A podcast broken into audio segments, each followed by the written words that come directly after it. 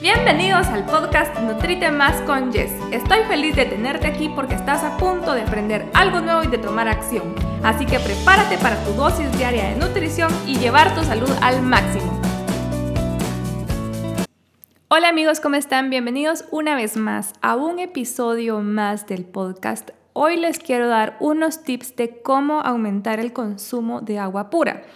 Esto es uno de los principales hábitos que muchas personas están conscientes que deben de mejorar y trabajar y es la ausencia del consumo de agua pura. Muchas veces se les olvida o incluso pueden llegar a tomar agua hasta que les da sed. Esto no debería de pasar. Uno se debe de mantener hidratado todos los días y evitar llegar a episodios con sed, porque eso ya quiere decir que estás deshidratado. Entonces te quiero dejar unos tips para iniciar. Número uno y el que a mí más me ha funcionado, la verdad es que es, un, es una técnica que funciona perfectamente cuando te cuesta mucho terminar el agua pura que te ha servido, es utilizar un pachón con pajilla. Mejor si es una pajilla de acero inoxidable que sea gruesa porque es más fácil de lavar, en la cual solo consumas agua pura.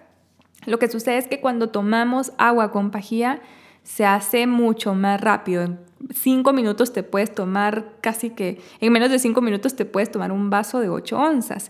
Entonces básicamente puedes cumplir con tu cuota de agua en la mañana. Y en la tarde estar tranquilo, tomarte tu cafecito, tus tés o cualquier otra cosa que te guste y básicamente salir del agua pura en la mañana. Lo otro, te recomiendo evitar aguas saborizadas, porque el objetivo es de que tu paladar se acostumbre al agua pura y le guste el agua pura, no estar disfrazando el agua con otros sabores.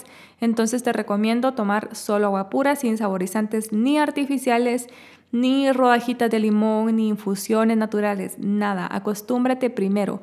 Ya luego si lo haces de vez en cuando porque qué rico ponerle un poquito de sabor, está re bien. Pero si es porque quieres agarrar el hábito, y porque no te gusta el agua pura, no te recomiendo sustituirlo por aguas saborizadas.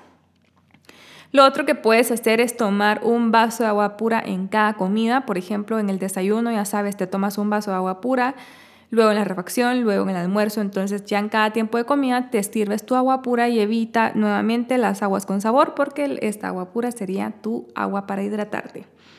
Lo otro es mantener un pachón, además que sea con pajilla, llevarlo a todos lados, tenerlo contigo, que sea parte de tus accesorios diarios, porque muchas veces a uno se le olvida tomar agua pura porque tampoco lo tenemos a la mano, sobre todo si son días fríos, que son los días más difíciles para tomar agua pura, es importante tenerlo eh, de forma consciente y enfrente o a la par de un lugar donde estamos. Por ejemplo, si trabajas en oficina sentado ahí, pues muy fácilmente puedes tener tu pachón e ir tomando sorbos durante todo el día.